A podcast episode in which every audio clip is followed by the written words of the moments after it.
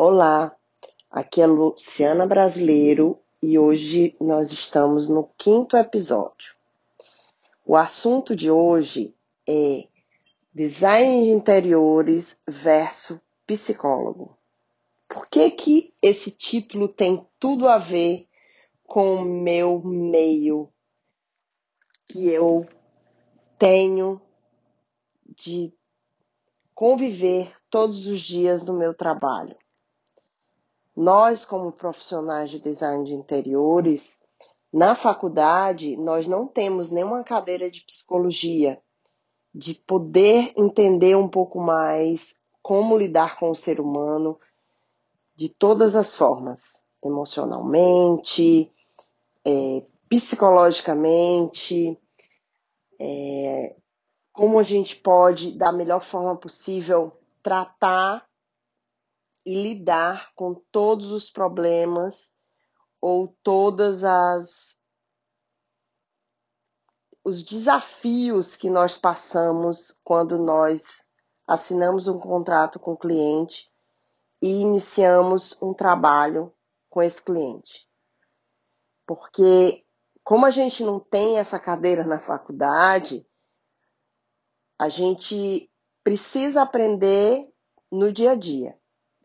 E saiba você, sendo design de interiores ou arquiteto, você vai lidar com isso muito. Na minha opinião, a cada dia que eu tenho um projeto novo, um cliente novo, eu tenho que usar a minha psicologia, mesmo sem eu não ter estudado nada sobre o assunto na faculdade, a gente aprende com os problemas que acontecem numa convivência com o cliente. Ou as soluções também. E aí, por que, que eu estou falando disso? Por que, que eu estou é, debatendo sobre isso aqui e contribuindo um pouco,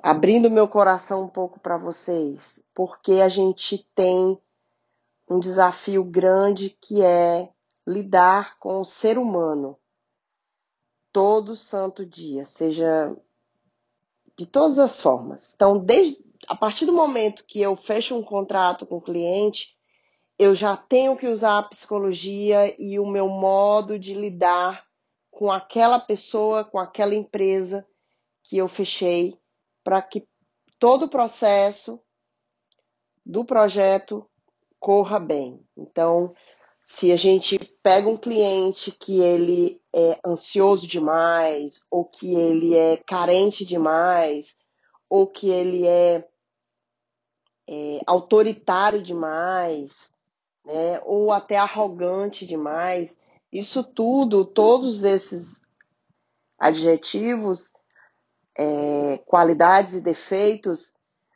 a gente leva isso tudo e convive com isso tudo em todo o processo do projeto. Porque também tem as qualidades, eu falei só em defeitos, né? Mas tem qualidades, tem clientes com uma bondade, tem clientes com, com uma paciência muito grande, tem clientes com, é, com um coração enorme para poder aguentar uma série de coisas muitas vezes em todo um processo de uma obra, todo o processo de um projeto, toda a, a forma de lidar com, com tudo que pode acontecer. Porque a gente tem vários casos, clientes que eu já passei por clientes que morando dentro do, do, do espaço, eu fiz a obra.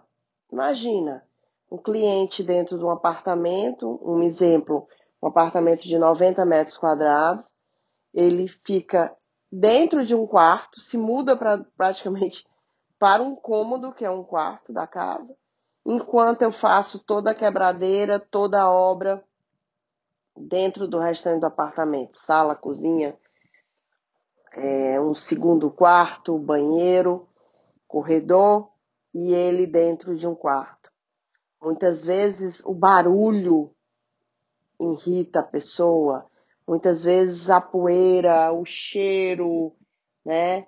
o entra e sai de pessoas no, no período dessa obra, traz uma série de transtornos para essa pessoa. E o psicológico dela é o mais afetado, com certeza. Então, isso é muito ruim.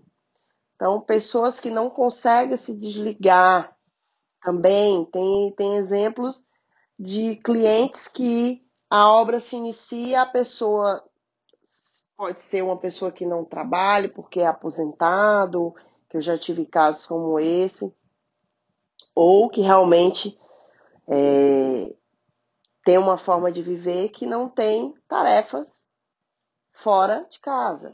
E com isso ela se volta para o seu sonho, que é aquela obra, que é aquele projeto dentro de casa, e a pessoa todo santo dia vai, senta numa cadeira e fica olhando todas as pessoas, todos os fornecedores trabalharem dentro da obra. Ela fica ali sentadinha, sem falar nada, muitas vezes acontece ou não.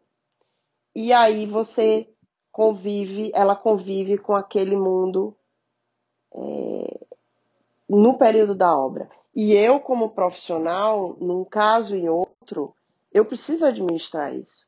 Que uma hora isso vai é, estourar. Uma hora a pessoa ou ela cansa, ou ela se estressa, ou ela vê os defeitos à flor da pele, que ainda tem um detalhe de que quando o cliente ele é muito voltado dessa forma, de não conseguir se desligar, a obra sempre dá errado em alguns pontos. Sempre a obra engancha em alguns momentos.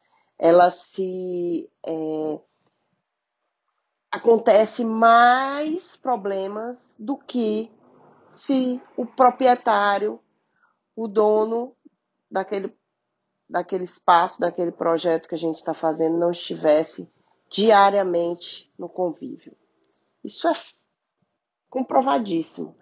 E eu, como profissional, volto a dizer, para lidar com a psicólogo, como psicólogo, para lidar, é, tentando administrar tudo isso, é difícil, porque nós precisamos manter a calma e muitas vezes isso nos irrita, ou a gente está num dia bom, um dia ruim, e aí a gente pode falar algo que o cliente não goste, porque ele se acha na razão, porque é a casa dele, é o projeto dele, ele me pagou.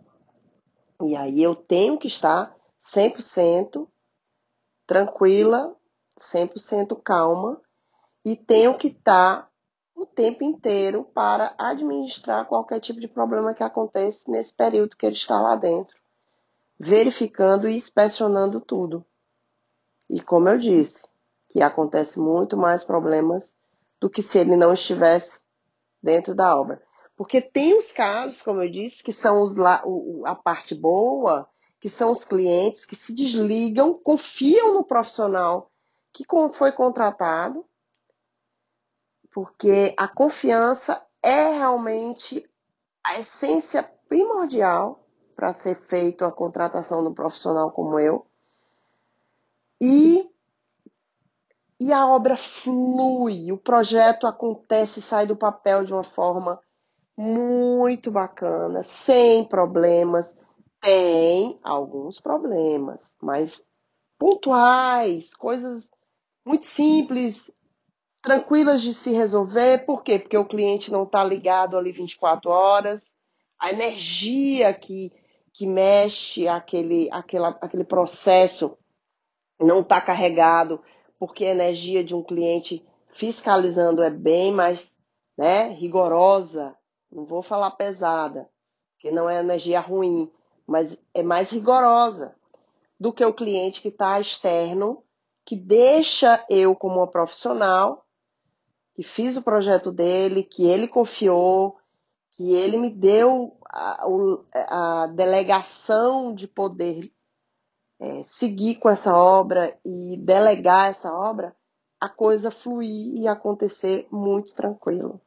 Então é muito engraçado, porque assim, eu tenho vários episódios dos dois, dos dois estilos. E a gente, como profissional, tem que lidar muito com isso psicologicamente, porque o cliente que te, te, te cobra de uma maneira é, mais forte, mais severa, o nosso psicológico, ele com certeza é afetado. Porque tem um lado nosso emocional, como eu falei anteriormente, que influencia. Então é uma noite que a gente não dorme porque está preocupado com o problema que aconteceu no período da obra daquele cliente que está dentro da obra e a gente precisa achar uma solução com o nosso fornecedor ou com o profissional que está lá dentro fazendo e que ocorreu o problema com ele. E aí é, a gente perde a noite de sono, a gente é, deixa de comer, muitas vezes é, fica agressivo por conta da chateação e descarrega nos familiares dentro de casa. Então, o nosso psicológico ele é trabalhado diariamente para que a gente não consiga, não possa é, ser influenciado por essas, esses problemas, por esses, essas cobranças de clientes com o psicólogo, a psicologia de, de maneira de visualizar e fazer as coisas mais difíceis, né? Do que o outro que lidar, como eu disse, o poder e a liberdade de poder, desde o início, conceber o seu projeto, executar o seu projeto, acompanhar a obra e a coisa dar toda certa até a produção final, até as fotos e tudo correr muito bem. Então, meus colegas, meus amigos, é, é complicado. Não pense que quando a gente se forma e vai para o mercado, só virão flores, só virão clientes nota mil, clientes é, que te dá presente quando termina todo o projeto e fica tudo lindo, ou que eles vão falar para você muito obrigada no final, ou só clientes que, que, te, que falem de você de uma forma bacana para outros amigos ou familiares, né? Não. A gente tem os percalços, a gente tem os problemas, a gente tem clientes difíceis. E psicologicamente, como eu disse falando, eles têm problemas é, como eu disse, ansiedade, de carência, então a gente tem que lidar com ligações em horas indesejadas e muitas vezes que a gente tem que falar ou tem que rejeitar e é um pouco complicado, é um pouco complicado. Então fica aqui a minha a minha o meu relato e ao mesmo tempo o meu desabafo também com esse lado que nas faculdades não é dito, não é orientado, não é ensinado para nós quando estamos sendo estudantes, né? Que a gente não tem essa noção de que, que a gente precisa ter e lidar com isso tá? Então, eu espero que eu tenha agregado ou somado um pouco mais com os seus pensamentos em relação à nossa profissão, ou ter trazido alguns insights para que você possa sempre estar preparado psicologicamente para lidar com todo tipo de cliente. Fiquem com Deus e até a próxima.